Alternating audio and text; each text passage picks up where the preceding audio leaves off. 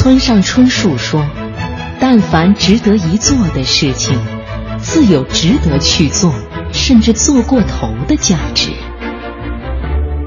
喜欢跑步的人越来越多，但每个人开始奔跑的原因并不相同。美国丽人中，男主角莱斯特奔跑是为了摆脱中年危机，追回年轻的活力。阿凡达中，退伍的伤残地球兵奔跑的原因是为了感受重获双腿自由的喜悦。沉默的羔羊中。女主角克拉丽丝是为了在沉默中积蓄爆发的力量。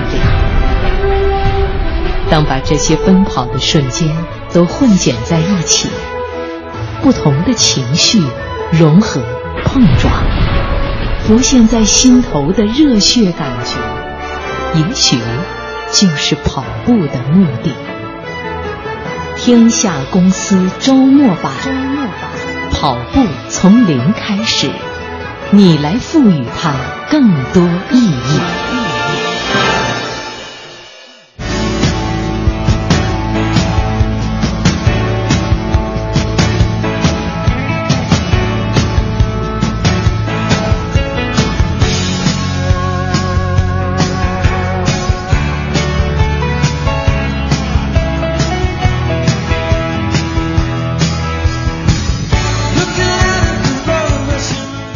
所及心所立，欢迎来到天下公司周末版。大家好，我是王强。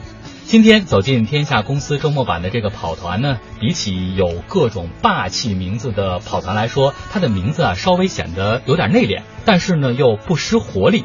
这个跑团叫光明乐跑团。很高兴今天我们邀请到了两位好朋友，和我们一起来聊聊跑步这些事儿。首先我们要欢迎的是光明乐跑事业部赛事副总监、总教练田玉桥，欢迎田教练。谢谢，听众朋友们，大家好。同时，我们还要欢迎的是光明乐跑团的团员张晓先生。您好，张先生。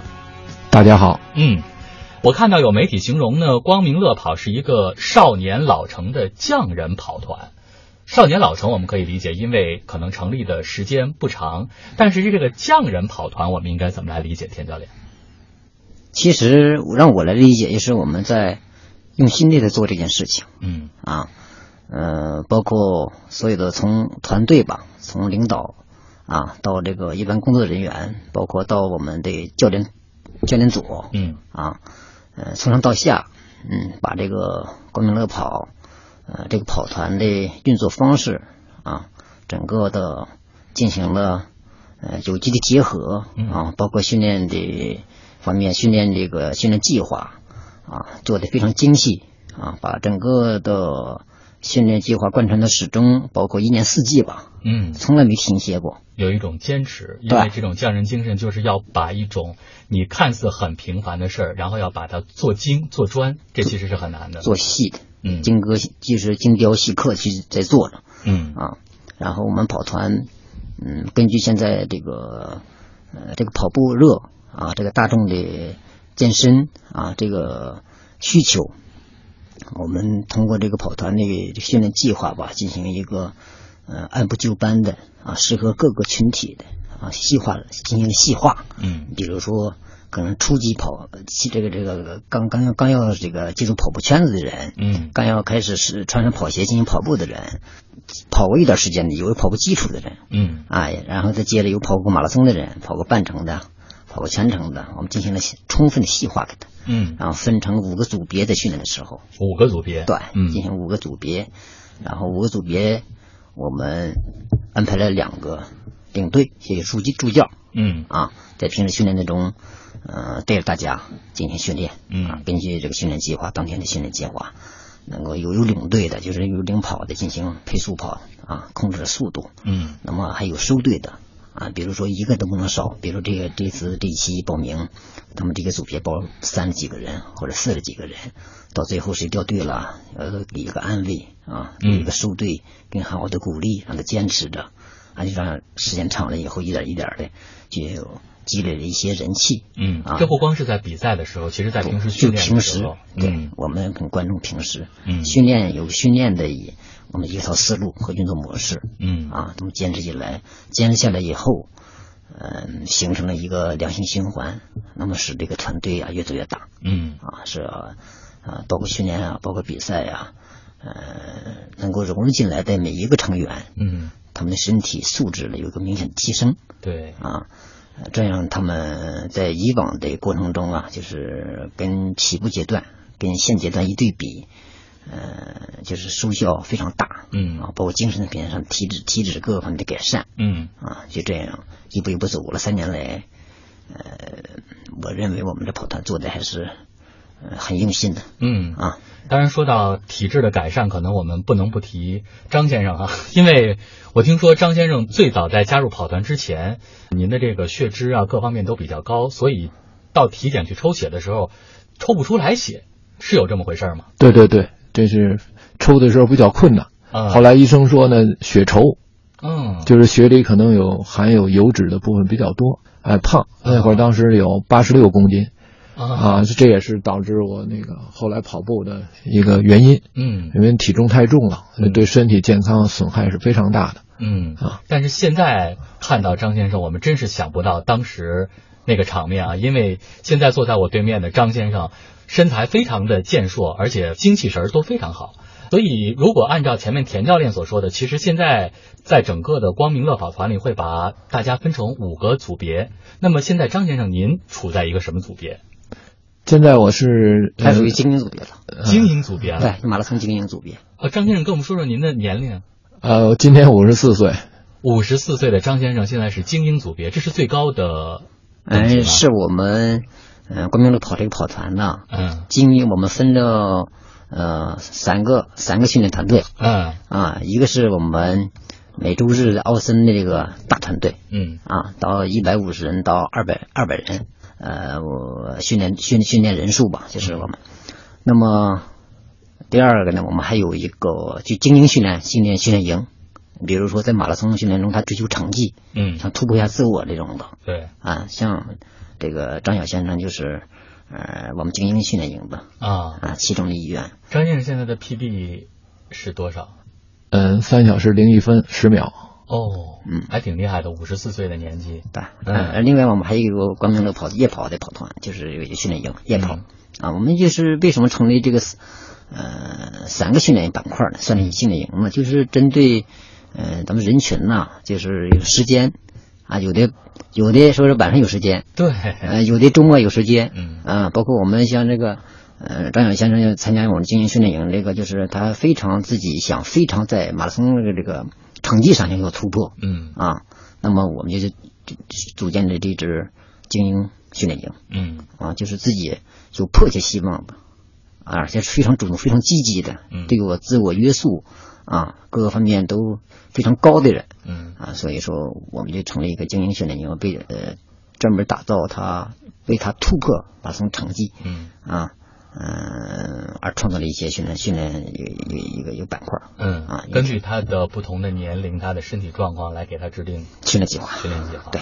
嗯。根据每个人的，嗯，现在光明乐跑团大概的团员有多少？嗯，网上超十万吧，网上是超过十万，超这个十几万，嗯，网上这个是怎么理解？大家在网上进行交流。对，因为我们有一个光明乐跑有一个跑团有一个自己的一个网站，嗯。就是一个论坛，嗯。啊，就是呃包括训练呐、平平时训练的帖子呀，要在网上网上发。嗯嗯啊，发包括比赛呀、一些信息呀，啊，包括另外我们组织一些相关的活动啊，都在网上啊进行这个发帖子，召集大家在哪儿、时间、地点呢、嗯。啊，是这么个形式。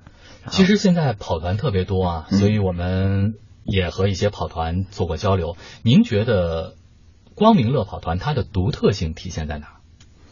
嗯，与众不同的地方？与众不同的地方，我认为就是因为光明乐跑，它属于光明媒体的一个这么一个跑团，嗯啊，在媒体的这么基础上，呃，成立了一个跑团。那么，呃，上面领导啊，包括环节领导都很重视，嗯啊，呃，充分的挖掘呃媒体的优势，嗯啊，呃因为引领着呃大众的参与进来，嗯啊，大众健身啊，呃，提高呃咱们这个运动爱好者的这么个身体身体啊素质改善。现现在大家都知道，嗯比如肥胖，再一个业余生活比较单调啊，包括现在这个社会的一些退休的老人呐，比如说大学生啊，在校大学生啊，各个岗工作岗位的人，嗯，都是业余生活，在尤其在城市压力比较大，嗯啊，完了改善这些呃一个包括有酗酒的呀，包括有机会经常喝酒吃喝。呃，对身体也造成了一个严重的损害。对对，所以说我们有从通过这个光明乐跑成立，包括这个这个媒体的介入啊，包括宣传呐，这是它优势所在。对啊，有一个正向的引领。嗯啊，改善大大家大家的一个业余爱好啊，提高我们的精神状态，帮大家养成一种健康的方式。对对对对，更好的回归于工作和家庭啊。嗯啊，是个非常好的一个一个一个一个渠道。嗯啊。啊，光明光明成立到现在，光明乐跑，啊，跟其他的跑团，嗯，相比较的话呢，我们的优势可能就是把自己的东西当当成自己，就是当成真正的事去做去，嗯，啊，坚持，呃，重在坚持，然后上下统一思想、统一认识，做出自做出自己的文化内涵的东西来，嗯，把自己的呃跑团呐，包括训练营啊，进行品牌化，嗯，啊。然后把它做大做强，嗯啊，我们就是区别可能就是从细化这方面，个性化，对个性化，私人定制的感觉啊。对，所以张先生当时为什么会选择到光明乐跑团？他吸引您的点是什么？嗯，最早我就是在那个一五年四月份，然后在奥森。那个参加跑步，然后看到有一个就是上百人的这个群体，我觉得非常的奇特。嗯，哎，我说这一般的话见见不到这种场面，多的时候能到二百人，那就是相当的庞大了。嗯，然后看大家在做准备活动、拉伸，然后呢开始在非常有规律的跑步。哎，我一看这个挺好，因为这跑步这个呢是很难坚持的。对。啊，如果有一个团队的话的话呢，可以督促着你向前进步。嗯，你一看大家他有那种氛围，嗯，哎，这这慢慢就踏入了光明乐跑啊，这这这样啊。哎，进了跑团之后，我觉得其实虽然可能会有大家的这种互相的督促，但是是不是也得经过这么一个心理过程的建设，包括对于整个你的这种坚持的这种意志力的挑战？因为我个人理解呢，跑步是一种修行。嗯。哎，它不光就是使人的这个生理上的这个健康，而且还调整人的这个心理跟精神的状况。嗯，而且也还反映了就是人类的一种不断战胜自我、不断超越的这种精神。嗯，而且这种精神，我觉得是没有年龄限制的。嗯，我一直以为跑步能让我更好的认识这座城市。在轻松的节奏中丈量这片土地，尤其是对建筑师而言，徐徐行进间阅读城市，感悟人体尺度与城市街道肌理的融合，也是颇为有趣的体验。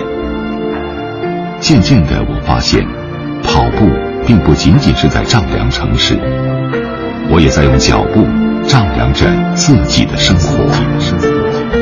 天下公司周末版。足所及，心所立。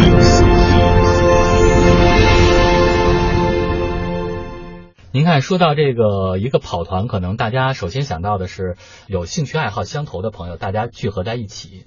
而说到如果成立一个专业化的跑团的话，田教练，您觉得一个跑团它的标配应该是什么？我想还是这个训练体系，嗯啊，包括你这个团队的运作，呃，有一个良性的包容性的。包括呃你的文化内涵，嗯啊，我想建立一个呃称职和合格的跑团，嗯，这是一个它肯定有它的核心东西啊。那么我们平时在呃提倡一个是包容性，嗯啊，什么叫包容性？就是把你的训练到组织活动，要充分的考虑到每个参与者的。身心感受，嗯啊，就是人性化的一种组织架构啊。呃，一开始我们从呃建立跑团初期到运作，一开始也是遇到很多的困难，嗯啊，呃，怎么样的把这些爱好者，就是跑步爱好者有机的整合起来啊？有的说工农双学兵啊，都参与进来了，干什么什么职业都有，嗯啊，那么我们就是一视同仁啊，就是。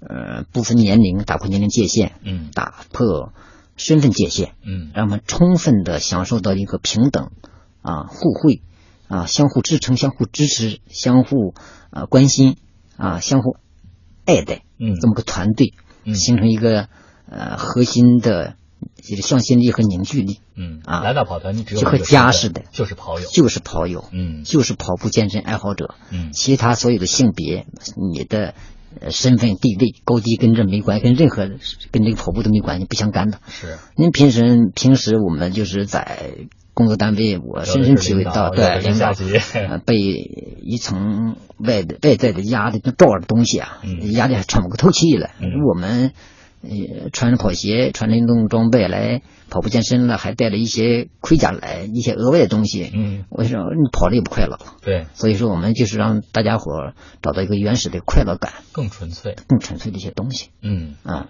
我们灌输着给第一个我们这个跑团这个这个团队啊，负责人呐、各个方面的就是有环节的一些，包括助教啊，嗯。要充分的尊重每一个参与我们训练、参与我们活动的成员一个尊重。嗯嗯，但是就像前面田教练所说的，其实后面也会面临着各种各样的挑战。你比如说，对于一个跑团来说，它的成员数量的增加，也许是一件让人欢喜又让人忧的一个事情。所以，让人欢喜肯定是我们能理解，说跑团逐渐的壮大，大家做这个事儿的信心、精气神儿会越来越足。但是不可避免的也会带来很多的问题。嗯，的确是这样。嗯北京跑团也不少，有的是企业跑团，呃，有的是媒体跑团，呃，有的是这样或那样的跑团吧。呃，总归，我想大跑团或小跑团，嗯、都会遇到一些呃在运作方面的一些阻碍。嗯像您说，就是说，呃，你盘子当时一个是是一个小盘子的时候，啊是面临这样的压力；当一个大盘子的时候，也是面临这么个风险。那么人数参加多了，呃，可能在管理上啊，嗯、在这个训练方面呢，嗯、就要多操一颗心。嗯啊、人数减少了，那么我们要考虑这一期报名人数为什么减少了？一期、两期、三期，我们在观察这个问题嗯啊，是我们工作做的不到位呀、还是哪块儿出现了纰漏啊？还是呃参与这个过去的队员呐有这样那样的想法和需求我们没有满足，我们做的不够完善。呃，那么人多的时候呢，我们也考虑运动的风险啊，在组织方面，这是呃，你比如夏季啊，气温高，比如冬季啊，气温低啊，会给我们呃这些队员呐造成一个什么损害？嗯我们要提前预防啊。所以说，呃，多了可能是好事情，但是你运作不好的话，就是可能是要成为你的负担嗯啊。我们总没有预防，拿出预预案来，我们都是在考虑这个问题。嗯就是每期冬训，又马上又开始又冬训了嘛，嗯我们都会做预案，冬训应怎么做，所面临的风险啊，做个评估，怎么解决这些问题，我们都会拿出找方案来。嗯啊，嗯、当人数少的时候，我们也要考虑，那么人流分散分到哪里去了？什么原因啊？各个方面吧。所以说，当你真正用一个跑团，真正的把它当做一个产品来做的时候，嗯、我们考虑比较充分的还是。嗯，所以这就是一个关键的问题。这个作为一个专业跑步的组织机构，怎么把这个机构做强、做大，并且使它能够顺利的、长久的运行下去？我想肯定离不开专业的运营和管理。这方面，光明乐跑有什么经验可以和大家分享？嗯，我不我不敢说我们光明乐跑现在就是说运作比较成熟，嗯，但是我们也在呃做自己的一些赛事活动。嗯啊，可能是有些人说认为你光明乐跑啊，在考虑，呃，不只是我们自己有这方面的呃担心啊，或者有一些忧虑也好，其他跑团也在面临这个问题。除非是这个跑团说是，呃，我就做呃闪性的啊，就夏天啊，我出个面儿做几个月就没影了。我你要长期真正做真正的跑团的时候，嗯，真得考虑这些东西，这些事情，不是那么简单的啊。那么你怎么样，呃，把这个跑团啊做大做强嗯啊？那么从呃业余到半业余到专业啊，那么个过渡期啊，咱们成长起来，壮大起来。嗯呃，我们下花了很多功夫啊。你比如说，呃，做一些赛事活动嗯啊，呃，提高跑团的造血功能。嗯啊，就是说，呃更好的回馈于呃跑团的良性发展啊。呃，最关键还是解决一个人的问题，就是呃你凭什么跟随你光明乐跑来训练了？嗯，是吧？那么肯定我们有一套专业的一个运动模式嘛，比如说什么专业啊？训练啊，那个跑团就以跑为主。那么跑现在可能分路跑、分越野跑、分分这个跑夜夜跑、这个跑那个跑的是吧？嗯。那么你要把它这些东西细化的训练方面要下功夫。嗯。啊，然后在管理上要发下功夫啊。那么就说呃，把这个做活动期间呢。嗯，说你可能涉及到涉及到一个费用问题嘛，是不是啊？你跑团呐，你做活动是拿什么来做支撑了呀？嗯啊，这就是好多跑团头疼的问题。嗯。中国马拉松年会公布统计，在中国田径协会注册备案的马拉松及相关赛事有一百三十四场，较二零一四年增加八十三场，增幅超过百分之一百六十。从二零一零年的十三场到二零一五年的一百三十四场，全国马拉松赛事在五年内增长了近十倍。要知道，在几百万年前，非洲环境的变化让人类必须靠奔跑来获取猎物。但在今天，提起跑步，你首先想到的可能是锻炼身体的手段，或是奥运会的竞技场面。然而，跑步对于人类的意义。远比表面上看来的要深远得多。天下公司周末版，流水远行才有幸阅历江湖，挥汗如雨才更懂如是我闻。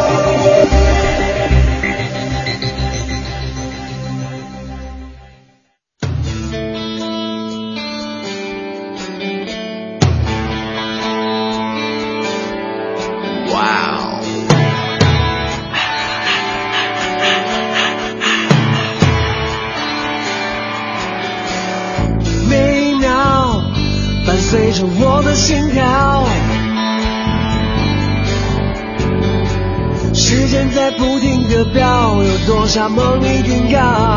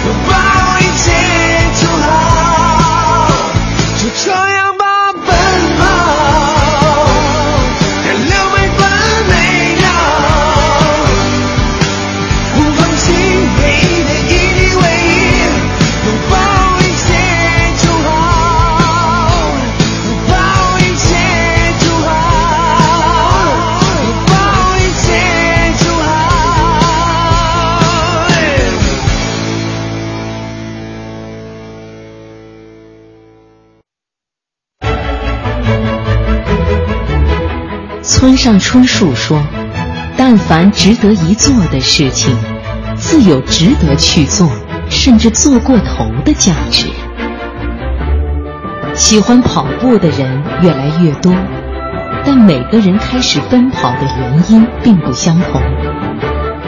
美国丽人中，男主角莱斯特奔跑是为了摆脱中年危机，追回年轻的活力。《阿凡达》中，退伍的伤残地球兵奔跑的原因，是为了感受重获双腿自由的喜悦。《沉默的羔羊》中，女主角克拉丽丝是为了在沉默中积蓄爆发的力量。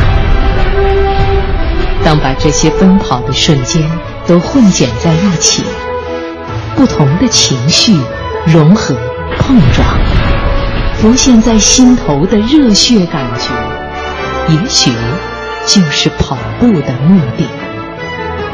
天下公司周末版，周末版，跑步从零开始，你来赋予它更多意义。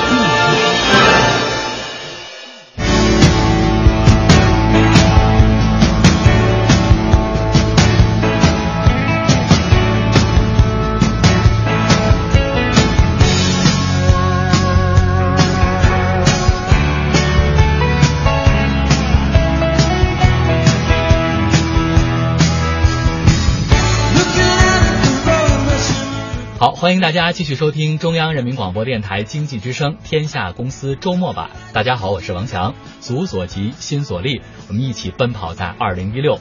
欢迎今天走进我们节目的两位好朋友，光明乐跑事业部赛事副总监、总教练田玉桥。欢迎田教练。谢谢，嗯听众朋友大家好。好，我们还要欢迎光明乐跑团的团员张晓先生。谢谢，嗯，大家好。好。光明乐跑团等于说现在是不会向你们的团员收费的。对，嗯，我们是公益性的，公益性一直在做公益。嗯，嗯，所以就是您说到的这个问题，资金从哪儿来？对，嗯。因为我们做一个长性的一个发展规划，嗯。啊，并不是说，呃，组织一群人或者组织几个训练营，做几期提高人气儿，然后就出去拉着去做活动去了，嗯。去赚钱去了，是吧？我们不会做这个杀鸡取卵的事情，嗯。啊，我们当时基础做稳了以后，基础做牢做扎实了以后嘛，肯定得有一个市场化的往这往这上分嘛，嗯有个市场化接轨啊，一个衔接才能够说自己养活自己啊，将来是不是？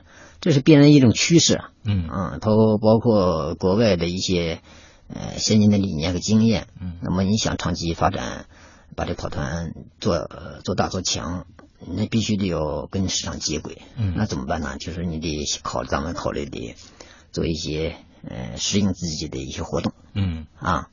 呃，让这个我们训练跑步，其实最终目的提高身体，再一个是让身体素质，再一个可能是要呃还想，也就是说呃参与一些活动比赛啊，是吧？实时的就说你这个呃路跑啊，或者接力赛啊啊，这个呃满来满足我们的呃会员，包括训练营的队员啊嗯这些需求。而不是一味的说是天南海北的去参加各大马拉松赛事啊等等的，我们有我们自己的品牌优势嘛，嗯。创造自己的品牌，嗯。比如说光明乐跑每年组织的这个呃半程马拉松接力赛啊，就是四男一女这种形式的。嗯。啊，嗯、而且是开放性的，不局限于我们公众号自己，和其他会员也可以报，其他就是想想对这方面感兴趣的跑步爱好者都可以参与进来。嗯。啊，面向社会这种，还有这个呃过去鸟巢的显示赛呀，跟其他公司在一起有机的组组合呀、强强联合呀，做些赛事回馈于我们这些个队员呐，嗯。啊，让他们有一个好像是。呃，一个以跑步方式为主的一种 party 似的啊，在一起嗯去一些啊，不错，你跑得怎么样，他跑得怎么样，看你精神了，你瘦多少斤了，等等的，我说这很好的一个聊天运动。然后吸引更好的，同时也吸引企业的眼球。嗯因为企业可能是也搞一些活动，有一些资金呢，闲置资金也好，也想打品牌的、打广告呀，正好找这种，呃，跟体育跟企业衔衔接起来的，正好让他们呃赞助进来，嗯这样是嗯、有机的结合起来以后，就是说啊、通过跑步，通通过组织活动，呃，企业也得到实惠。那我们这边呢，它赞助一点也好，怎么的也好，我们更好的回馈我们呃这个跑步爱好者和我们这跑团有个良性的发展的一个一个呃基础吧。对。那么资金流进来以后嘛，嗯。啊，提升聚拢人气，同时也能够提高整个跑团的这种品牌的知名度和竞争力。对，嗯。嗯，我知道您有一个网名啊，叫“汗血宝马”，是因为您出生在内蒙古，所以才起的这样一个网名吗？哦，可能是热爱跑步者或热爱马拉松人呐、都想考虑说个当你去起一个什么呃网名啊，特响亮的名字。特一个响亮啊，一个有什么意义的啊？嗯啊我这我这当初这个这个网名我起了好几年了，也是啊，嗯、因为我出生在内蒙古草原那个地方啊，而且小时候呢也经常接触马嗯。啊，嗯、而且这个汗血宝马也是稀有品种嗯。啊，很漂亮的一一个一一个品种这个马啊，而且是，然后我热爱马拉松啊，呃，延伸到想就延延伸到什么想到什么呢？就千里马呀，嗯。啊，嗯，因为但是我最的我最终的本意还是说我出生的那个地方，过去小时候经常，嗯、一看满满山遍野啊，那个大片草原全是马和羊群，嗯也是一种回忆吧，嗯啊，也是一种自我鞭策。嗯嗯，为什么田教练会在不惑之年会选择说我想决定再活一遍，所以会告别家乡，然后来到北京做一个北漂？什么原因促使您有这个想法？说起来这个话题，其实对我来说很感慨啊，嗯因为当年在部队奋斗了、拼搏了几年，回到地方以后参加了工作，嗯。啊，参加了工作，然后到粮食系统，包括粮食系统后来改制啊，破三铁。嗯。啊。其实我从我骨子里面，其实很就是是一个很认真干工作、很认真的一个人，无论在部队到地方工作都很认真的。嗯。啊。到最后拼来拼去，嗯、就感觉一种很迷茫、很很无助啊，呃，处在一个人生的十字路口，找不到方向。找不到方向很，真的很迷茫的那个当初。嗯那种状态。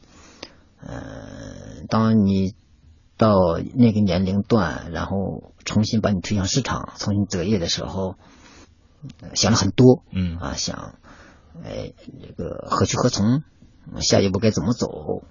宁愿在家就是那个样子嘛，就是打工啊，然后什么样工作、什么样工种也不清楚，嗯。啊，呃，你的基数啊，包括你的学历啊、都受到挑战。嗯。啊。因为那个年龄段，我们这个我是六六年出生的人。嗯。啊，嗯后来出说自己下定决心，呃，还是来到北京吧。嗯。因为选择了当时选选择几个地方，最终落户落落落还是落到北京，因为我认为北京是我一个福地，当兵四年多，将近五年，嗯、我自认为干的还是不错的。嗯，嗯是在北京当的，就在北京嗯对，立功啊，入党立功啊，呃，三等功、二等功啊，就这样干过来的。嗯我想，然后又重新，呃，再回到这个宝地吧。嗯。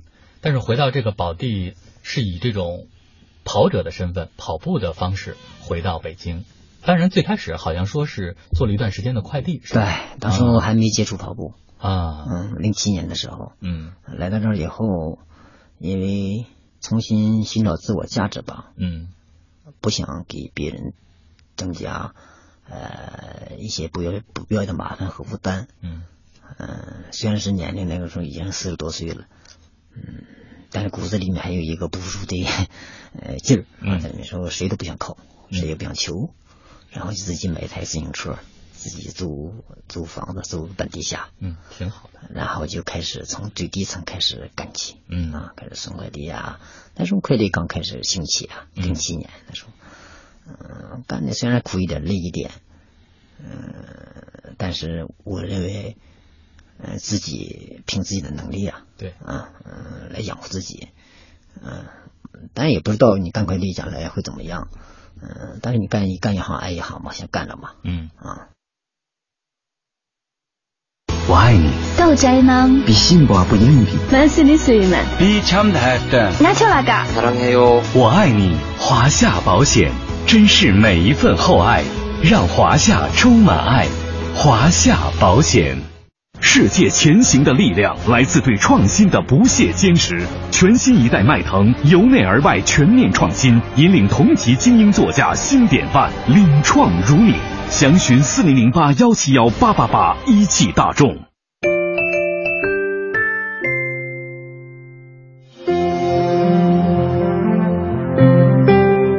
我一直以为跑步能让我更好的认识这座城市，在轻松的节奏中丈量这片土地。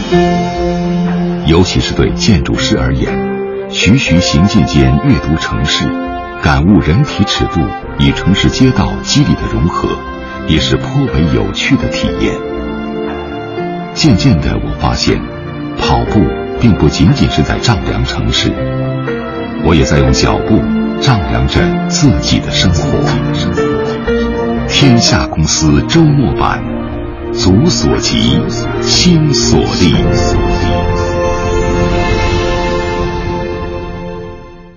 后来什么样的机缘巧合，哎，发现可以其实往跑步这方面发展，并且最终还真的在这条路上走得越来越好了。嗯，也说起了这个话题，其实我非常感谢我那段的经历，送快递的经历。当时我骑着车，嗯、带着这个快递呀、给人送往香山那趟线去送的时候，啊就突然之间发现路边有一人在跑步，嗯。往香山那条线上跑。后来，诶，当我我对跑步是非常敏感的，嗯，呃，从小就爱跑步，从小就爱跑步，因为我在初中，尤其是高中，呃，包括我现在烂笔成绩，我学的记录都是我的。嗯。啊，就非常喜欢。就是可能还是局限于我们那地方，呃，信息呀啊包括呃环境条件呐、不具备像大城市这种的呃呃有那么好的硬件条件。嗯说是有体校啊，有体育老师非常的喜欢你啊指导你啊，嗯我们具有局限性的。嗯，后来，当时我看他跑的时候，他是一个石油大学的一个毕业生。啊，嗯嗯，我我后来我们就跟他我我边骑车边跟他交流，他跑着，我说你为啥跑步啊？他说我我是跑马拉松的，啊，马拉松也一个业业余爱好者。我说哎呦挺好啊，他他说跑马拉松，我过去其实很向往跑马拉松的嗯这个项目，一直在我心里装着啊。我当我没来北京以前，就当兵那那几年，我就呃很关注马拉松。嗯啊，包括香港二十四小时内力赛，那时候没有电视呢，好像是有电视，人家很少我们那边，嗯就是看杂志，叫是新新体育杂志嗯啊，呃，新那时候有报道，经常看这些这些信息，包括日本那个马拉松选手叫赖古利彦，嗯我这一辈子忘不了他，我拿他大图片显示着。呃，他年龄那时候也也三十几岁了，现在是好像是日本国家队的马拉松的教练。嗯啊，嗯，他忍着痛，忍着忍着那个呃腹痛啊，然后坚持在马拉松赛场上拼搏精神啊，包括那个时候是胡红军吧，参加北京马拉松，嗯一头长发飘逸。啊，我就那时候我就我也那那个阶段，我就我在考虑他的马拉松已经深入到我的心里面去，嗯我就记着了。嗯啊，就是当然，当他提起说我是跑马拉松的，可能是就燃起了我那个，哎，要要跑的欲望，嗯。把那把那把火给点着了，好像是，我就跟他聊，我说你自己练呢，他说我们有个跑团，他跟我介绍怎么的，我说那哪天你在训练的时候，咱们可以约跑，我也想跑马拉松，他看看我，就不屑一顾的看看，说你还能跑马拉松，啊，后来我们真成了好朋友了。嗯。啊，呃，当初我住那边，离他那个条他训练那条线很近的。嗯。啊，有一有一次周末我俩约跑，因为我多少年都没跑了，嗯二十几年没跑没跑步。嗯嗯，当他约我的时候，我就跟着他后面跑，那肯定是跟不上的。啊，但他他等着我，把速度降下来。当我跑一个来回香山到我住那儿也接近二十公里左右吧，嗯身体反应很大的，因为形成乳酸呐、第二天就是腿都迈不动、抬不起来 那种感觉啊。后来我就打问号了，我还能不能跑步？嗯嗯，可能是你要挖掘很多东西，要跑步一些东西，与我的小时候的经历也有关系。嗯，这么偶然的一次看别人跑步，然后就燃起了自己接下来要跑步。嗯但是说起来可能容易，但是做起来我相信有很多的困难，包括来北京如果。专业去跑步的话，光去跑步的话，怎么维持这个生活的问题？所以接下来，当您从发现自己想要去开始做跑步，把跑步当成一个事儿来做的时候，到您跑到这个第一个马拉松，这个之间您怎么克服生活上的困难？包括跑步，您前面提到了和长期训练的人之间还是会有差距的，包括年龄的差距，所以怎么把这方面做个弥补，同时能够呃使得自己处于一种比较良性的这种状态去参加比赛？的确是你想说，像您所说的似的，那个我们在这聊，说是嗯坚持训练、坚持跑步，嗯其实挺轻松的，挺简单的一件事情。当然，你真的落实你自己个人头上的时候，您那腿都是像您所说的，第二天还特别疼，连抬都抬不起来的时候，我还要不要坚持？怎么坚持？这可能真的还挺考验人的。对，嗯当每个人可能都要遇到呃这种困难，嗯不只是跑步，生活上、工作上，嗯、但是你那往回推，我是往回推的一种理论。嗯，怎么推呢？哎呀，我们昨天聚会的时候还提这事儿了。嗯、我当时我推的时候，你还不要要不要跑？这么痛苦，有必要吗？嗯、我当时想到了，一个是，呃，它燃起我那个火了，火焰了，就点着那玩意儿火了，我想跑那种欲望。然后第二呢，我当年这就跟小时候的经历有关系。嗯、我当时我母亲健在的时候呢，就是想让我吃体育这碗饭。说实话，嗯啊，从那时候我们住家，我们我们家我出生地离我们县城三十五公里，是一个很小的一个镇嗯啊，天天早晨叫我起床跑步去，就当当我的闹铃了。后来我就形容我母亲是我跑步爱好者的每天清清晨的一个闹铃闹钟。嗯我坚持多少年，从初中到高中，没有一天早晨不喊我跑步起来。啊。我们住对面武当处，嗯。啊，我这一辈子是忘不了的。嗯。嗯，当我遇到困难的时候，我就想到，嗯、我当时我我母亲的那种愿望，说是，呃她不想，那时候可能没想到怎么让我当兵也好，怎么的也好，就想让我，可能她她的出发点很简单，就是你高中毕业你去体校吧，嗯。啊，你的身体素质意思也挺好，包括包括我父亲都是，我父亲也是放牧出身，嗯。我跟他屁股小时候就跟在一起放羊啊，嗯啊，他就教我怎么跑。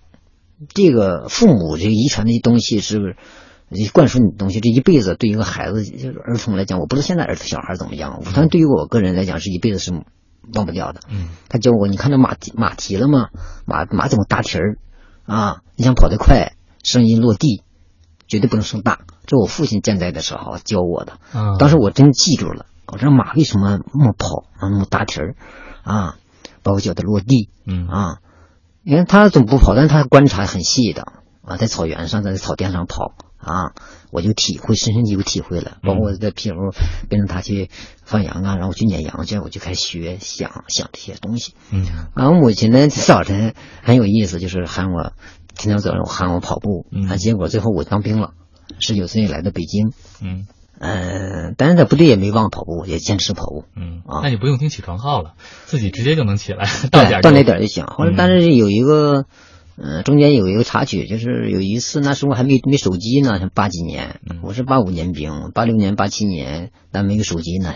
然后同学写信说一直看我母亲去了上我们家，嗯然后我母亲亲自跟他讲，说说因为因为我仍然在家呢，那老太太可能年龄稍微大一点了吧，嗯。啊，一早晨朦朦胧胧的可能是，就仍然喊我，一早起来跑步跑步了。跑步去，嗯。嗯，当他把这个事儿告诉我同学以后，呃，我同学用信这种方式告诉我，写信方式告诉我，我心里面挺感动，嗯。挺激动的。那这么多年一直一直装着这个事儿呢，嗯，呃，虽然你在外面，其实老人是心里一直惦记着，惦记着你。嗯，还喊我跑步去。嗯所以说我这一辈子没吃体育这碗饭，跑步这碗饭，我对我母亲这块儿我我我有点愧疚啊。当我说遇到跑步遇到困难的时候，可能是我也想不想坚持了，但后来一想，虽然我母亲就是健在的时候，她没看到我，嗯呃，这个吃这碗饭啊，通过跑步啊，呃，来解决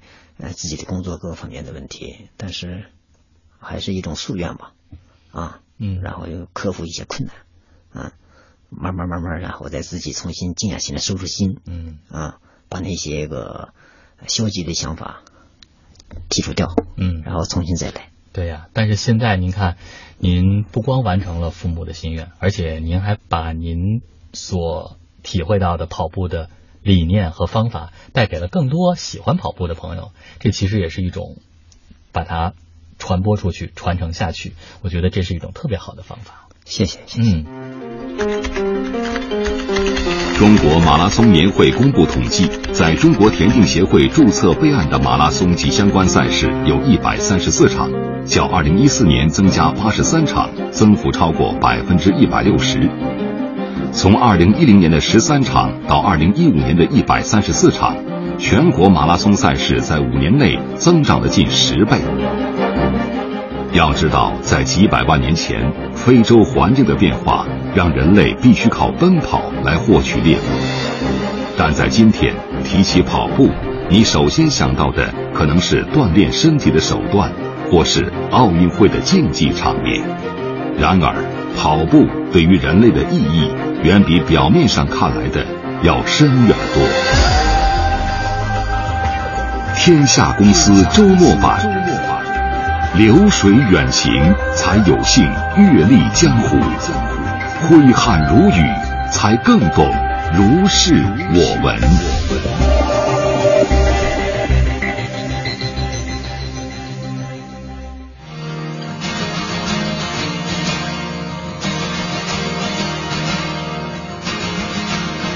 蓝色天空，在遥远的地方，脚下长路，这理想，在一片白云，让自由放射光芒，冲向爬上梦想的巅峰，让那骄傲。快乐的相逢，尝试那陌生的，是白云未知的成功。我要奔跑，超越那天与地，我们之间再没有距离，那鲜花铺地。人们都随心所欲，快跟我来，这新的天地，自由呼吸，新的欢乐吧，美好的家园属于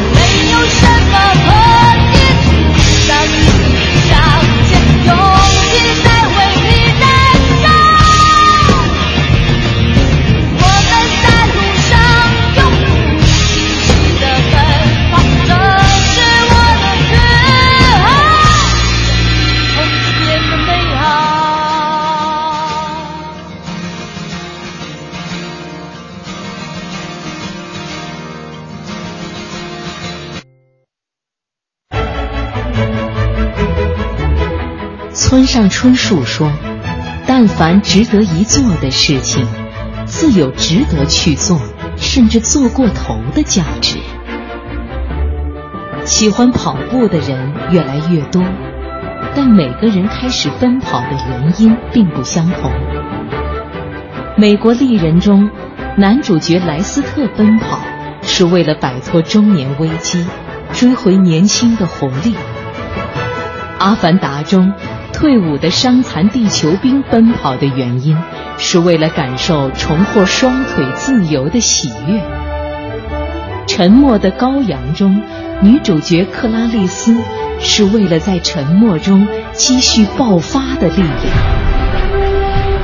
当把这些奔跑的瞬间都混剪在一起，不同的情绪融合碰撞，浮现在心头的热血感觉，也许就是跑步的目的。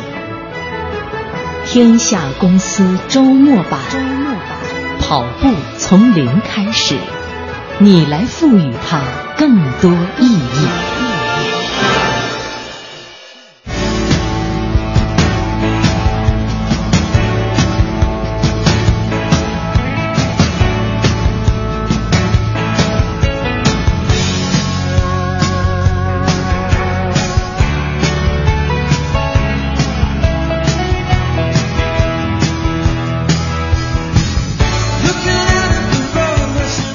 好，欢迎大家继续收听中央人民广播电台经济之声《天下公司周末版》。大家好，我是王强，足所及，心所立，我们一起奔跑在二零一六。欢迎今天走进我们节目的两位好朋友，光明乐跑事业部赛事副总监、总教练田玉桥，欢迎田教练。谢谢，嗯听众朋友大家好。好，我们还要欢迎光明乐跑团的团员张晓先生。谢谢，嗯，大家好。好。说您这个跑步，一方面我们前面说了，它需要一些意志力，包括在您遇到困难的时候，需要用父母当年的这种期望来做支撑，支撑自己走下去。但是当遇到具体赛事的很多问题的时候，我不知道您那个时候会不会有放弃的念头。比如说，我知道这个您参加过这个香港的马拉松，因为我们知道香港马拉松的赛道它是以这个虐著称啊。因为出发之后你要开始爬山，然后你还要过这种跨海大桥，还有穿过海底隧道，所以这是一个非常复杂的。听说您在那一次遭遇了一次滑铁卢，对，而且是印象非常深刻。嗯，所以在我呃所参加接近四十多场马拉松啊，嗯、香港扎达了马扎达马拉松当年，我印象深刻的是其中一场，嗯原因就在于它的我对赛道的呃路线啊这种呃虐的程度啊，包括它赛道的坡度，嗯。啊，像您所说这个海底隧道，包括它的它的路面情况，嗯啊，包括它的嗯、呃当时它的气温啊，就是天气嗯。的湿度、各个方面，我的评估啊没有一个很好的预案。嗯没有做好充分的呃比赛的预案吧，嗯这个比赛的计划。呃，虽然是咱们的内地去的，但当时我们去了一百多人，嗯嗯嗯，那时候想法真的很简单的，每次参加比赛，像现在这么现在这些呃队员们也好，马拉松爱好者参赛啊，呃，考虑的那么那么多，嗯啊，就很单一的上去就就是跑步嘛，当初就是跑步，然后就是一个成绩，嗯。嗯，从到现在，我也关注着一些重点。如果是参加比赛的时候，也是考虑成绩，嗯。嗯，但是有现在跟以前还是有有区别的，嗯。区别现在可能比较成熟一些更，嗯，那个时候，呃，就是呃两千一零年，嗯呃零九年那个时候跟现在还不一样呢。去香港啊比赛去，的确是件让人欢欣鼓舞的事情。嗯 然后那个去了一个一百多人，一百多人，当时我就自己暗暗定下目标了，我就说没人给你施加一些什么什么压力，也没人给你设定什么什么目标，就是自我约束。我就天生可能像我这种性格的人，骨子里面就是说想把事情做得比较强，强一些，嗯啊，然后就是目标定在破三小时，嗯。嗯，这是一个很难完成的任务。当初我那个训练的成绩和水平，嗯，嗯，再加上场地这么复杂，对，嗯。那个复复那个复杂程度是我没真正没想到的。你比如说，它那路面是大麻坑，嗯。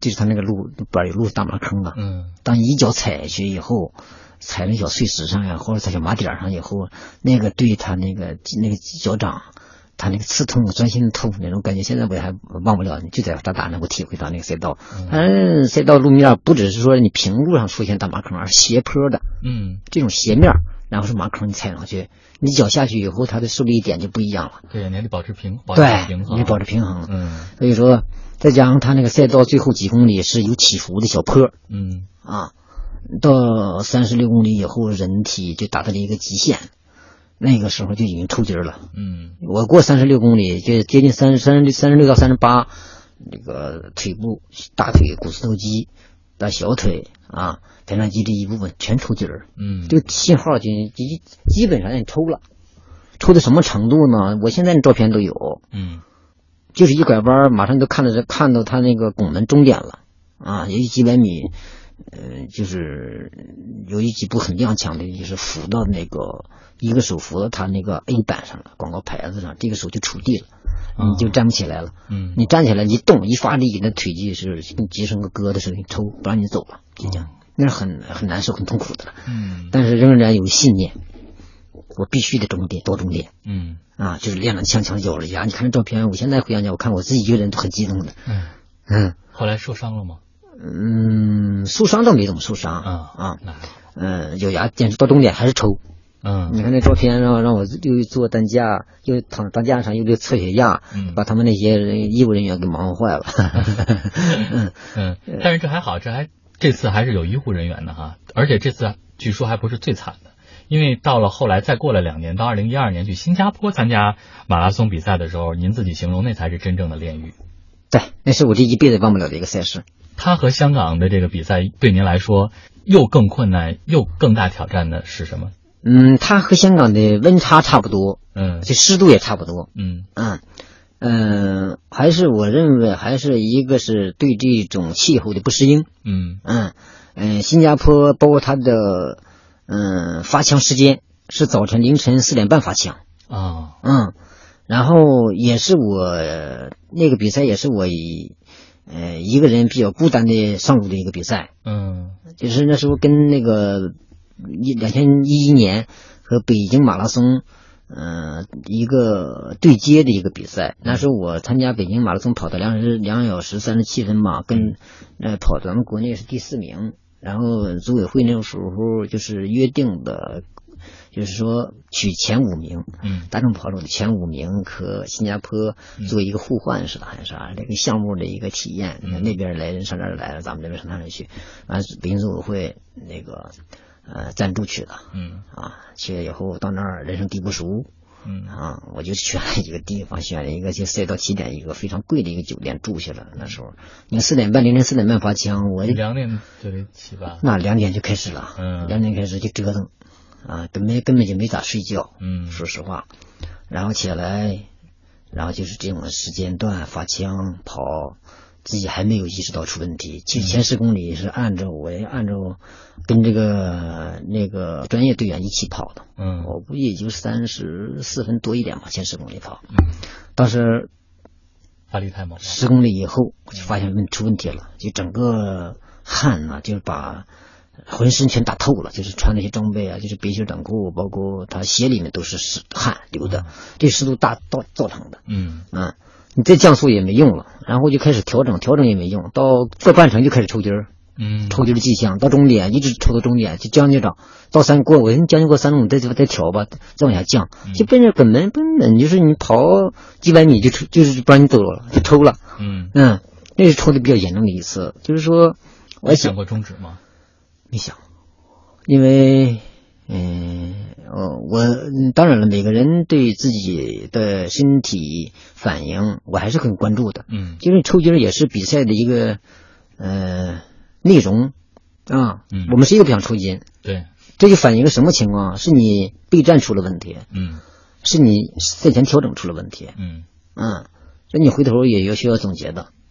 我想，包括职业运动员也会遇到这些困难，说是你抽筋儿那就不跑了嘛，嗯是吧？对当然了，没人，我作为一个业余爱好者，没人给我上纲上线，要求我你抽筋儿必须坚持，没有人。嗯但是我要考虑是一个什么问题，包括香港马拉松都一样的，就是说，既然我们代表这个大众跑手去参与这个赛事去了，嗯呃，而且是我们参加当年参加香港那个扎打是新百伦一个跑团，我是他的签约的选手，嗯那么我们也代表这个团队过去的。那么你说我们这个内地的选手，我们我想也不能让你小小香港的业余团队小看我们内地的人，嗯就都全都是就这样健康跑下来，五个小时、四小时就能下来了。那我有这能力，我就应该应该跑出来，也不能说想看我们，我们也有这方面的呃队员吧。嗯我是这么考虑。有这当心气儿对有这心气儿。当初参加新加坡的也是嗯啊。那么既然你代表中国你出来了，你就好好跑。无论你，你咱也不能说是你到半路三十公里你就上了车了。我不是这种人，嗯可能别人可能上车，我那跟跟我没关系。嗯但是我就是当时还戴着一个那个那个运动帽，还印着国旗的帽子。嗯当时我很惭愧的，就是因为那个出了状况了嘛。那时候我奔的是两小时五十分以内去跑的，结果三十公里就出了这种状况，然后我把帽子摘拿在手里面，我仍然坚持到终点，跑了三小时十分左右，可能是。嗯到终点，那个痛苦劲儿是非常难受的，非常痛苦的，我这一辈子也忘不了了。嗯那是最最难受的一次比赛，嗯抽筋抽了一个多小时。嗯嗯，而且还没有不像香港有很多的医护人员是够的，因为他不够。新加坡那次好像说这个有反应的运动员还挺多的。对，反正我我感觉到那时候我找医护人员也找不到，我找他志愿者，他志愿者有个小孩儿就在我身边，有小男孩儿，嗯就帮我处理，一抽筋儿帮我绊绊脚啊，帮我处理一些东西。好在他在在我身边是帮我帮我处置这些个这些状况。嗯啊，后来我后来靠自己吧，嗯啊，自己经过一个多小时啊，这么这么处置，慢慢慢慢恢复。反正这这个这个抽筋的这些经验，可能现在在我身上不是问题，处置的。那，你总是经验嘛。是因为自己身上切身感受过，哎然后才自己有摸索的方法。中国马拉松年会公布统计，在中国田径协会注册备案的马拉松及相关赛事有一百三十四场，较二零一四年增加八十三场，增幅超过百分之一百六十。从二零一零年的十三场到二零一五年的一百三十四场，全国马拉松赛事在五年内增长了近十倍。要知道，在几百万年前，非洲环境的变化让人类必须靠奔跑来获取猎物。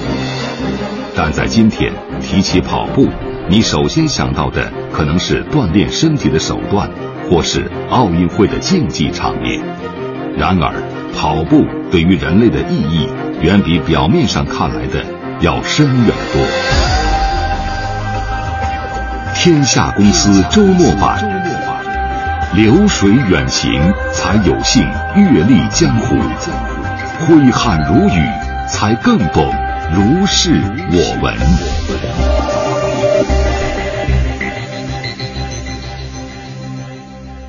所以你看，一直都是一个人单打独斗，但是后来为什么就会想到说，我在摸索着往前闯的时候，要组织一个这种跑团，然后组织大家集体来做这件事儿？嗯，是这样，那个后来也是通过呃自己这么多年的努力吧，呃，也是被其他的俱乐部啊的负责人也在关注着，他们俱俱乐部也想签约运动员什么的啊。当新百伦呃在咱国内这个签约这方面运行到将近两年的时候啊，我就呃结束了跟新百伦的合作，嗯，也跟另外一家国内的。啊，就是多维马拉松俱乐部，嗯，啊，作为他们签约跑者，啊，就是跟他们在一起代表他们打比赛，代表斗鱼俱乐部。呃，斗鱼俱乐部当时现在也是比较出名的在国内的一个品牌嘛，嗯啊，嗯，在多维俱乐部期间呢，我就跟多维多维俱乐部的负责人啊，呃，张总就探讨这个问题，因为我是一个草根出身业余的马拉松爱好者，我深知道这种对于马拉松一个大众大众跑手。他们缺项缺什么？就是缺的一个呃组织者，嗯啊，马拉松精英呃这个训练营的一个组织者，嗯啊，当初啊我跟他提议，我说咱们成立一个呃马拉松训练营吧，有意突破来满足有意突破自我呃创造成绩的也许大众跑手这么训练营，嗯，他很赞同也，嗯，当初就这样呃前身就是现在。呃，光明乐跑马拉松局精英训练营的前身，嗯。啊，就是那那时候打打下的基础，嗯。嗯。啊，当然那时候没有现在这么规范啊，嗯。啊，参与人人数也不那么多，嗯，这也身边有几个人年轻人啊，嗯，现在也保持非常好的关系，嗯。啊，是这样，嗯，就基于我对呃想突破马拉松成绩的这个精英选手啊，嗯。呃的一种设身处地的想法和我的感触。嗯啊，成立了精英训练营。嗯，所以到后来建立了这个精英训练营之后，当张先生加入到这个精英训练营以后，是不是基本上就没有像前面田教练所说的他跑马拉松过程当中那种痛苦的经历了，嗯，更顺畅的多？没有，呃，没有那个田教练受到的这种这么大的煎熬，嗯啊，但但是也有就是抽筋的这种的，这也有，就是临近终点的时候，有时候那个冲刺冲刺过早，我有时候心气儿比较高，就嗯。过高的估计自己的实力，提前两公里就开始冲刺。然后嗯。后来田教练就跟我说过，那最后阶段是非常容易出状况的，嗯。因为你在已经很疲劳的时候突然一提速的话，那是出状况的概率是非常高的。嗯。啊，以前我这一点是不太注意，特别在去年参加杭州的时候，那那天还下大雨，杭州马拉松，嗯。然后我提前两公里就开始冲刺，我一看时间，时间快到终点了，我提前两公里就开始冲刺，啊冲刺完了以后，最后五百米大概跑了七分钟，实际上就是基本就是在一瘸一拐的走了，就嗯五百米七分钟时间。嗯。啊，就是后来我这个印象就非常深，所以有一些道理的话，田教练说过很多东西得慢慢去揣摩。嗯。哎，田教练平时说的不多，嗯。说的不多，嗯。可能就几个字，但是你认真去理解它，这这个内涵是非常多的。嗯。哎，就是这样。到现在的话，您基本上已经完全可以自己去设计您的比赛的规划，包括赛前的这些训练了，对吗？因为田教练说过这个，就是我们永远是自己是自己最好的教练。嗯当然，教练有辅导，但是自己的大量的时间了解自己的情况，所以每个人最好是根据自己的时间安排来定自己的具体的这个训练，还有这个跑步的这个规划，嗯。包括参赛的这种的安排。嗯。然后我呢是把参赛呢当做每年有几场最主要的，然后其他的有些赛呢是要每一次赛要达到自己的一个目的。嗯。呃，比赛呢，呃，我密度是比较大一点，但有的比赛我是作为一种高强度的以赛代练，嗯。以赛代练。然后因为平时的话，高强度训练达不到那种比赛的那种的状态，也就是说强度达不到。嗯哎，通过那个比赛的话，能够达到一次高强度的、质量很高的训练。嗯但是这个训练的目的是为了我今年中某一场特定马拉松做的一种热身过程中的一次预演。嗯哎，要有有这个目的嗯啊。然后有一些赛道可能是不太好的，但是也参加。嗯。我是为了下一场重要比赛的那个赛道不好的情况下，我做一些前期的铺垫。嗯，你有没有给自己设个目标，说我大概我希望达到我要跑多少场马拉松或者一个什么样的成绩这样一一种目标？呃，跑多少场我没有要求，嗯。但我是要追求成绩，嗯。就是五十五岁前必须要进三，三小时，啊三小时以内，嗯三小时以内，嗯呃，这个是必须的嗯啊，因为我的年龄呢，跟二十岁、三十岁人来比，我是算高龄的，嗯跟五十岁往后的比，我是年轻的，我要在最年轻的时候跑不出成绩，我再往后跑，可能就难了。越来越难。那如果我们让田教练评价一下的话，张先生现在算出图了吗？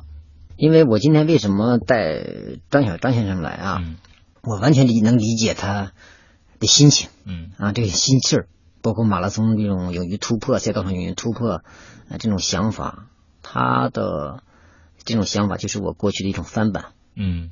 啊，就是说，他今年五十多岁，现在我我当初我四十多岁，嗯。我也很迷茫，画问号，说你四十多岁、五十多岁，在一些马拉松这个这个赛道上，你怎么去突破去？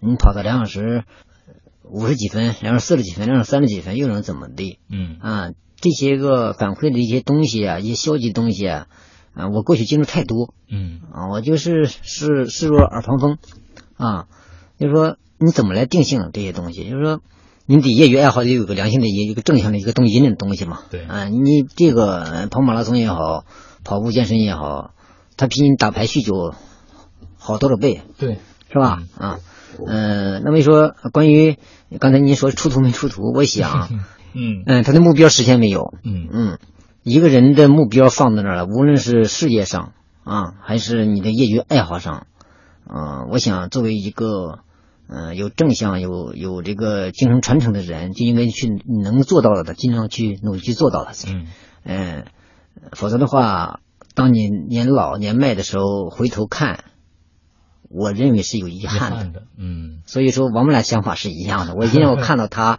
嗯，他也我们俩我们也经常交流。嗯我说你心情我完全可以理解，嗯因为我们都搭上了呃业余马拉松爱好者这个末班车。嗯从年龄角度上来看，嗯来来考虑这个问题，的确是。我能理解你心情。如果现在五十五、十四、五十五岁，到当初我四十二岁、四十三岁不努力去，我可能达不到我那个顶峰成绩，我我体会不到那种感受。嗯啊，谁也不知道我。那当初我自己打问号，你能跑到吗？嗯，我能，能我就努力去。像他能跑到吗？能，能你就努力去，对所以别留遗憾。对，我非常理解他。我一直以为跑步能让我更好地认识这座城市，在轻松的节奏中丈量这片土地。尤其是对建筑师而言，徐徐行进间阅读城市，感悟人体尺度与城市街道肌理的融合，也是颇为有趣的体验。渐渐的，我发现，跑步并不仅仅是在丈量城市，我也在用脚步丈量着自己的生活。天下公司周末版，足所及，心所立。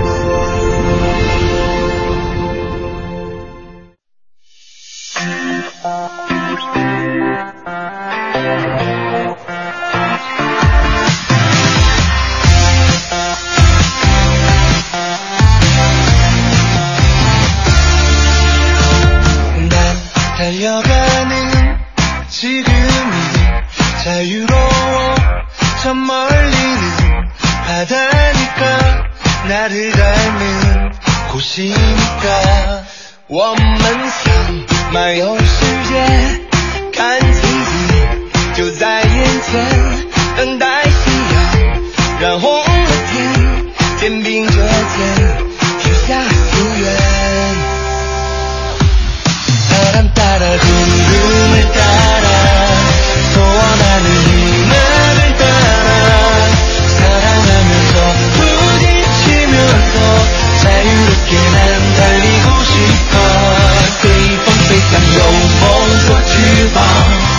敢爱敢做勇敢闯一闯哪怕遇见再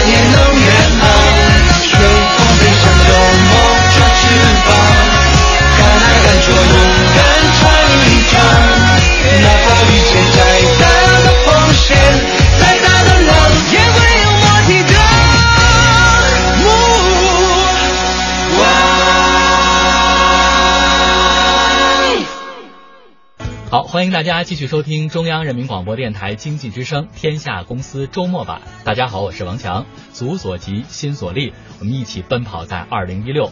欢迎今天走进我们节目的两位好朋友，光明乐跑事业部赛事副总监、总教练田玉桥，欢迎田教练。谢谢，嗯听众朋友大家好。好，我们还要欢迎光明乐跑团的团员张晓先生。谢谢，嗯，大家好。好，说到了业余马拉松选手和这个专业运动员，其实他在培训的时候肯定是完全不一样的。因为你看，专业运动员他会有一套科学的训练的体系，包括他的整个生活的安排是围绕着整个这个训练来非常有序的进行的。但是我们业余马拉松爱好者可能恰恰相反，因为缺乏这种完整的时间来训练，大家要上班儿，要加班儿，可能有家庭，还有孩子，并且可能还会有各种突发的时间，所以要排除障碍，达到良好的训练效果，这个过程是不是其实挺难的？哎，你这个这个提提法真提到点子上了。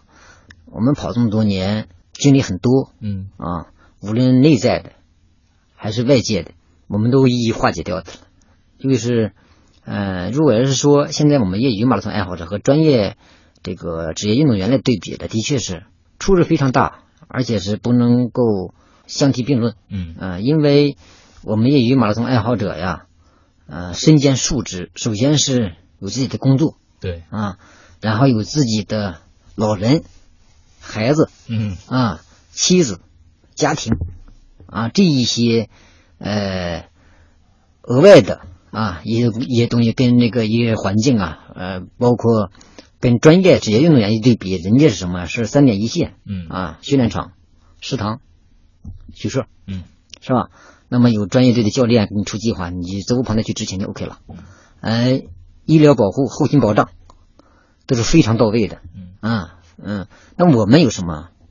呃，我们为什么要成立这个训练营？嗯是不是？就是说，解决了一些我们业余爱爱好者的一些个迷茫的问题。对，嗯，我们可以做到自己啊，专业队可能要代表省队，或或者是某个团队呀、嗯。以这个职业为主啊啊，去和呃国际上的，是说各省各省的优秀的运动员、拔尖运动员去抗衡，去这个去竞争、去去比赛。嗯。我们业余爱好者，我认为最终是和自己比赛，嗯。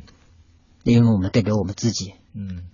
不忘初心。嗯。我的目的虽然是有个别像我们这帮疯子似的队员，包括我，嗯。为了突破自我，那我突破自我也是跑给自己，嗯。我们不是跑给别人，也不是跑给某个团队，也不是跑给哪个省队，嗯。因为我们代表不了国家，我们这个水平嗯，我们非常清楚。嗯但是那你为什么跑啊？然后跑在路边上啊，大街小巷的，有的甚至不不理解的，还骂你是疯子，有什么可跑的？嗯拿多少奖金？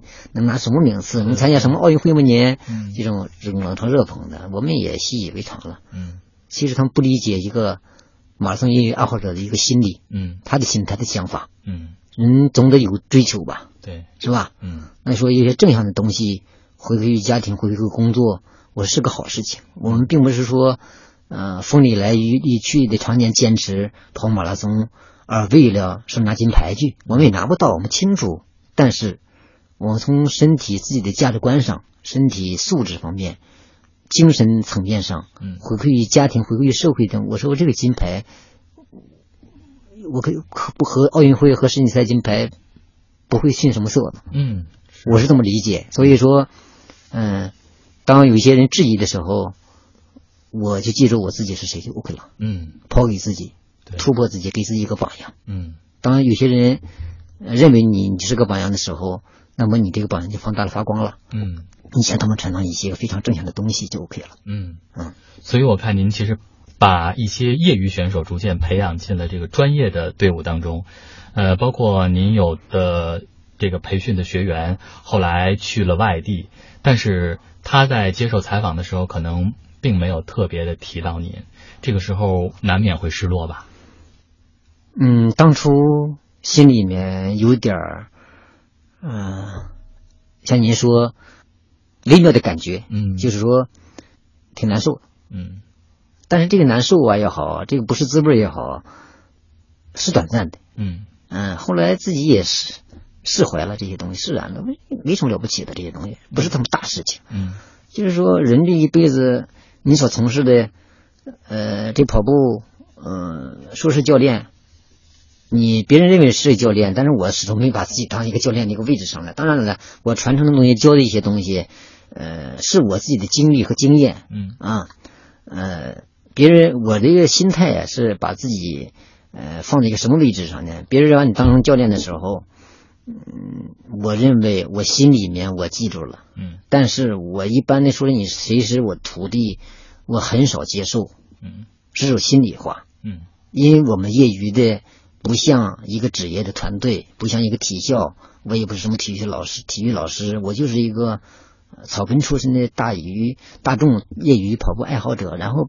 别人把我放在那位置上的时候，我想可能是对我的一种尊重吧。嗯但是从我内心来讲，嗯，我只不过是一匹一些呃跑者们，一些也马拉松业余马拉松爱好者们多跑几年，或者是说呃悟性各个方面吧，没啥事儿通过自己的学习，通过努力呀、包括这些方面的知识啊，嗯。啊，可能比着别人多学几天啊，就是说，哦，把我把我始终把我自己放在那个位置上，然后说别人上带队也好，自己带的队员，啊，在一起练的小伙伴们也好，有的去那个公司了，有的去那个跑团了，后来我也自己也想通了，嗯无论怎么样吧，我们或者是我们在一起曾经流过汗啊，呃，争夺的荣誉，包括我手把手教他们，带他们比赛，带他们带他们训练，当拿他们荣誉的时候，我看着他们笑，看着看他们开心，我想这些回馈我就知足了。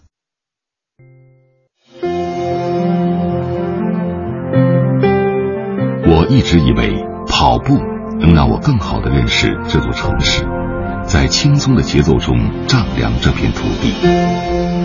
尤其是对建筑师而言，徐徐行进间阅读城市，感悟人体尺度与城市街道肌理的融合，也是颇为有趣的体验。渐渐的，我发现，跑步并不仅仅是在丈量城市，我也在用脚步丈量着自己的生活。天下公司周末版，足所及，心所立。所以接下来呢，我们还真的需要您来给我们做一些专业性的指导了。因为虽然说这个跑步它是所有运动当中的基础运动，但是跑马拉松它确实是一项高负荷、大强度又是长距离的这样一种竞技的运动，和我们的这种日常的跑步它是有很大的区别。对同时我们也不得不承认，它应该是一个高风险的竞技项目。所以如果你运动不当的话，可能就会对身体造成伤害。那么马拉松并不是大家想跑就能跑的。如果我作为一个小白，如果我要想有这种心气儿，有这个想法，想要将来我要去跑一个半马也好，或者是全马也好，甚至是超级马拉松、越野的马拉松也好，您觉得我们的准备工作都包括哪些方面？能不能给大家一个系统的指导？我想啊，如果要是说每个人都想跑马拉松，都能跑马拉松，我认为这是不符合实际情况的。嗯嗯，就是说，像您刚才想说，可所所讲的，的确是这个，呃，马拉松这个人群呢，就是说，从我的感触来讲，包括我接触这些，包括观察，包括我看，啊，目前，嗯、这个马拉松热带来的一些马拉松爱好的者的追求啊，追随或者说或者跑步爱好者啊，嗯。我认为并不是每个人都适合跑马拉松。嗯。嗯，我们应该一分为二的看问题，啊，嗯、就说当然了，现在嗯，这个有的个别的帖子也好，发表的看法，个别人发表看看法也好，说是马拉松没有人没有人不能跑，我认为这是一个呃误区。嗯嗯，我们应该更应该实际的面对，呃，我们这个马拉松这个爱好者或者是马拉松这项运动，嗯它是一个高风险的一个运动。嗯啊，嗯、而且是，呃，如果要说拿单向个体人来讲，说是每个人都跑马拉松，我认为我不接受这种观点。嗯嗯、跑马拉松啊，它，嗯、具备这么几个要素，我认为。嗯啊，虽然是说现在这么多人，有的人啊不顾自己的身高体重，不顾年龄啊，不考虑自己的基础啊，嗯、但是我还是认为应该呃，先从比如说小白一片空白，刚才跟跟您讲说是，呃，从不跑步的人群来说，我想过度的跑步，它有个过程嗯啊，先自我评测一下啊。那么说，我还建议就是你跑走结合，嗯一开始嗯啊，当你的身体素质和你自自己感感知的这种状态，就是你先跑，先跑，有人慢颠儿慢跑，就就上传了。嗯，是吧？你的心肺肯定是在一个基础层面上嘛。对，就是说我坚持不了几步，坚持不了几百米，甚至是，嗯那我建议你走嘛，嗯就是走一段儿跑一段儿，走一段儿跑一段儿，坚持个个把月下来，再看看自己，因为现在有好多的人就是，嗯，头脑发热，一看别人跑马拉松呢，他也想跑，嗯，是吧？嗯，结果不顾自己的体重，有的身高一米八十多的，体重也是在。呃，八十多公斤、九十多公斤这种大体重的也去跑去，那肯定是对他的身体呀、对他的膝盖。呀、包括他踝关节各个各个关节都产生一定的压力。嗯。啊，我还是建议你先把体重降下来，降下来以后，然后你再提升自己的身体素质，通过力量练习，然后跑走结合这种训练方式。嗯。啊，然后具有一定的基础嗯。啊，循序渐进的进行一种科学、进行一定的科学系统化的训练。嗯，然后你再考虑坚持，我先参加个小五公里的迷你跑行不行？对，啊，再参加参加个十公里的。嗯。啊这种的，然后再考虑半程通过训练，嗯。一种循序渐进的比赛需要循循序渐进，然后你训练也要循通过由慢到快，由短到长。嗯。啊这种循序渐进、科学系统化的训练。啊，然后你还得做一个身体的彻底的评估。嗯啊，就是你现在，比如说你在跑以前，我做一个体测啊，体检指标出来，然后你通过这段时间训练嗯啊，然后你再做一个体检体测，有个心灵的对比嗯啊，尤其是你的心肺功能啊。我们虽然是业余圈子里，您可能不太了解，嗯我我们的要求队员有阶段备战北马以前，坚持那个将近两个月，每天早晨起起床以前醒来以前，你不不要动，在床上躺着，自己测测脉，嗯。都给我报上来。嗯。哎，我的要求队员这么做去，然后我们有自有自己的教练，然后做一个非常系统化的一个记录。嗯。啊，就是我们就知道每个队员每天早晨的晨脉是个什么情况。嗯。啊，通过训练是是个他的晨脉反应是非常准的。嗯。啊，就是我们虽然是业余大众群体，但是我们用我们的土办法、笨办法来呃进行对队员进行一个心率的一个监测嗯啊。你比如说你强度大了，但你第二天今天训练强度大，第二天会反反映出来你的心肺，就是你的沉脉反映出来了，嗯跳的肯定要比你平时快，嗯快那么几下。啊，我就知道你的强度可能大了，或者是你感冒了、发烧了，或者身体哪不适了，都会反映在你的心率上来。嗯啊，这样我们会提醒队员的。嗯，哎，感冒了，一般大家就不提倡大家不不，给你休息啊。嗯对，嗯嗯，张先生这方面有什么体会吗？您从开始跑步是出于这个身体的原因，因为身体指标不正常了。嗯呃，开始跑步到您参加您的第一个马拉松，这个之间大概用了多长的时间？半年，半年。对，嗯，都进行了一些什么样的准备？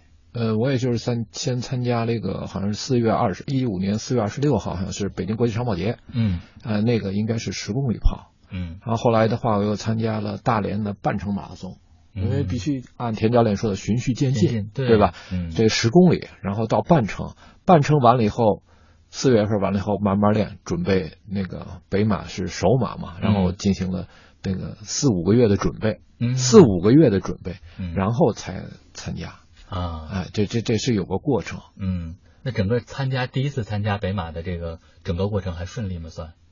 嗯，顺利，嗯，就是啊，我当时目标就是近四小时，因为没跑过嘛。嗯我觉得四小时对大众就没接触过马拉松、没真正跑过的来说，也是一个挺大的门槛儿。嗯而且也到这个年龄了，我就说要进四小时嗯，就是我的目标。哎哎，最后跑完了以后呢，是三小时，呃呃，不是四，是三小时三十八分。啊，哎超额完成了。哎，就我已经完成任务了。嗯，完成任务了以后呢，就给这个手马很重要，它给你带来信心和鼓励。对，哎，然后这样的时候就是觉着应该还有潜力，嗯。因为我觉得训练还很短，嗯，然后呢，能够看到自己训练的效果也是非常这种欣慰的事情。对，哎，也这种高兴只有锻炼者自己能知道。嗯，哎，就是前面田教练说的，你怎么跟自己赛跑哈，超越自己，这个其实特别重要。嗯，你跑完一次马拉松之后，可能对于自己的这种认可度、成就感，可能 就能盖过你在跑步过程当中的那些辛苦。对，呃，我看到过一种说法，说通过这种循序渐进的系统训练，当你自己能够跑三十公里的距离不感到疲劳的时候，其实就有了跑马拉松全程的这种可能。这种这种感受啊，就是跑三十公里感觉到不怎么太累了。嗯嗯，这种训训练方法，我们从训练训练这个计划方面执行，包括队员跑三十公里跑几次啊，嗯跑三次两次，而并不是一次。你一次跑三十公里，就首一次第一次跑三十公里下来以后，仍然感到很痛苦了。对，有点队员，嗯我们要求跑长距离、跑耐力跑，假如说你备战期的是吧，最少四到五次，嗯三十不止三十，三十、三十五、三十六，哦这样来回来回这个折中啊，跑这一周跑三十，下周跑三十五或者三十二嗯啊，下周再回来三十，四到五次，嗯。你感觉到能驾驭这种距离了，嗯。跑起来以后感觉到不用太累，不撕下裂嘴的感觉，哎呀，嗯。为什么痛哪儿都不行了，身体也不行了，反应比较小的时候，嗯。那么你跑全程的时候，我心里面可能才也有底儿，嗯。对吧？嗯。而有，但是有一大部分业余跑手们、业余爱好者们，他们不懂得这方面训练，他就跑了这一，你跟他跑了吗？他跑了，跑几次就跑一次三十公里，然后我参加比赛去了，嗯，他后面跑的很痛苦了，对，嗯，很容易出问题。嗯对，下来以后这膝盖有反应，哪有反应，都很容容易出现这种运动损伤的。嗯对对，说为什么说刚才您讲说是不是每个人都能参加这个？我也认可这个观点。嗯啊，所以说就是你符合，就是你你的身体素质达到了他的要求，能参加马拉松嗯比赛，但是你到了三十公里以后，仍然会出现这种转向期的。嗯每个人都都逃不过这一关，对，嗯，任何人都都逃逃脱不了。靠心理的靠心理的这种支撑，是不是能够帮助大家度过？意志力、嗯，意志力，你意志品质，包括嗯在我们平时在训练上就灌输队员这些东西。嗯嗯，当这个疲劳期来临的时候，你怎么去战胜它去？嗯呃，怎么去调整？心理马拉松是一个，你看这个简单，我就是跑跑跑，其实它是一个非常复杂的一个项目。我始终认为，嗯它是一个非常复杂的项目。嗯复杂到什么程度？就是你包括你的情绪，包括你的睡眠，包括你的饮食嗯啊，包括你的自控力嗯啊，到你赛前的调整、赛后的恢复，这一系列的东西都是马拉松那个所包括的一些东西。对嗯，我们不一定不要简单去单一去认识，我就会跑就行了，对，不一定没那么简单的。其实，嗯运动损伤不是你跑出来的，有些有人就是你自己不注意嗯啊，你复合型产生的。嗯。所以你看，现在我们身边还有一些朋友，经常是各个马拉松的积极的参与者，跑完这个立马去跑那个。所以，嗯，您觉得这个马拉松它跑之间的这种间隔，是不是我们要掌握好这样一种节奏，并不是所有的赛事我们都积极去参与了，我们就算去挑战了自己了。这个时间的这个跨度，我们怎么把握？我认为还是从你身体恢复啊是来来考虑这个问题，因为参加一次马拉松，我想就和我平时给队员灌输呃我的想法的时候，就是就和一瓶水似的。嗯。当你训练的时候，你备战期的时候，你这瓶水这瓶水没满。啊，那么你通过训练呢，通过自己的能力的提升啊，慢慢把这瓶水蓄满的。那么你在比赛的过程中，就是你这是往外倒水的过程中。嗯。当你的比完这赛以后，再给它蓄水，肯定有个过程，嗯，再蓄满的，对，这是身体的恢复过程，嗯。这个是非常重要的啊。但是我们好多我在观察，包括我们自己光明路跑的队员，嗯我们经常跟他交流，包括我们带带队训练下来以后，我们会有一个内容，就是互相现场交流或线上交流，有什么问题我们会，我经常能提这个问题，说我参加这个比赛，我有背靠背，或者说我一周跑俩，嗯或者说两天跑一个。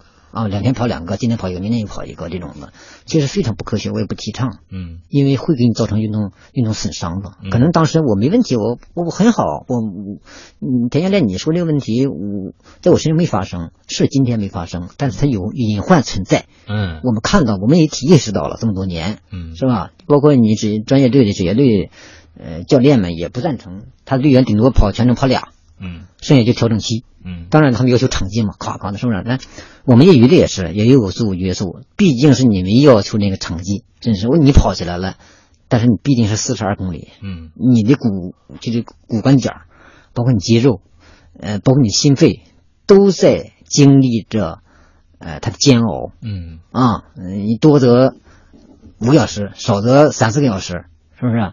那你说，呃，我还是建议是你每年尽量有一个呃规划，嗯。就业余马拉松爱好者，我们可以和专业队去分析人家为什么跑两个全程的，嗯。每年剩下的时间你就是恢复调整训练嘛。嗯。那么我们业余马拉松爱好者，虽然你可以差那么快，但是要是论到你的个体上来，到我们自己个人自己身上的时候，你也很快了，对呀、因为你的身体素质不能跟人家去比去你还得上班，就前面我们说对啊。你还上有老下有小。啊，你还得还得说这些分散一下精力。对，所以说，我认为，呃，你像你说时间的一个跨度，就是我我给他们经常灌输，我说你上半年嗯。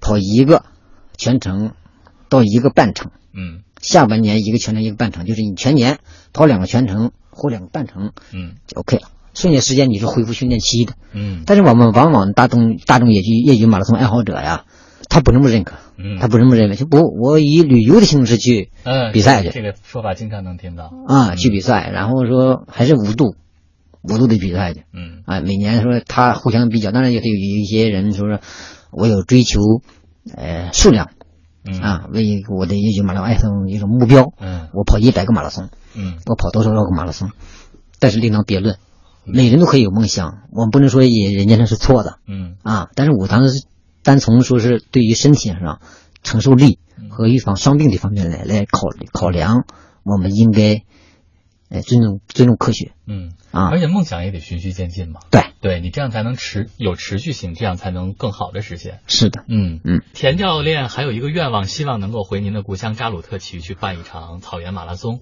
那么我们节目的最后也祝您的这个愿望早日实现。好，谢谢，非常感谢，谢谢。也希望张先生您今后的这个跑步的生涯能够更好的超越自己。好，谢谢。我知道田教练是来自于草原，您也有一颗草原汉子的心，而且我知道您非常喜欢唱起一首草原的歌曲。那么今天节目结束之前，是不是能够给我们唱两句这首歌曲？父亲曾经形容草原的清香，让他在天涯海角也不能相忘。母亲总爱描绘那大河浩荡，奔流在蒙古高原，我遥远的家乡。给我们来这四句。好吧，那我就哼哼两句。好，父亲曾经形容草原的清香，让他在天涯海角也从不能相忘。母亲总爱。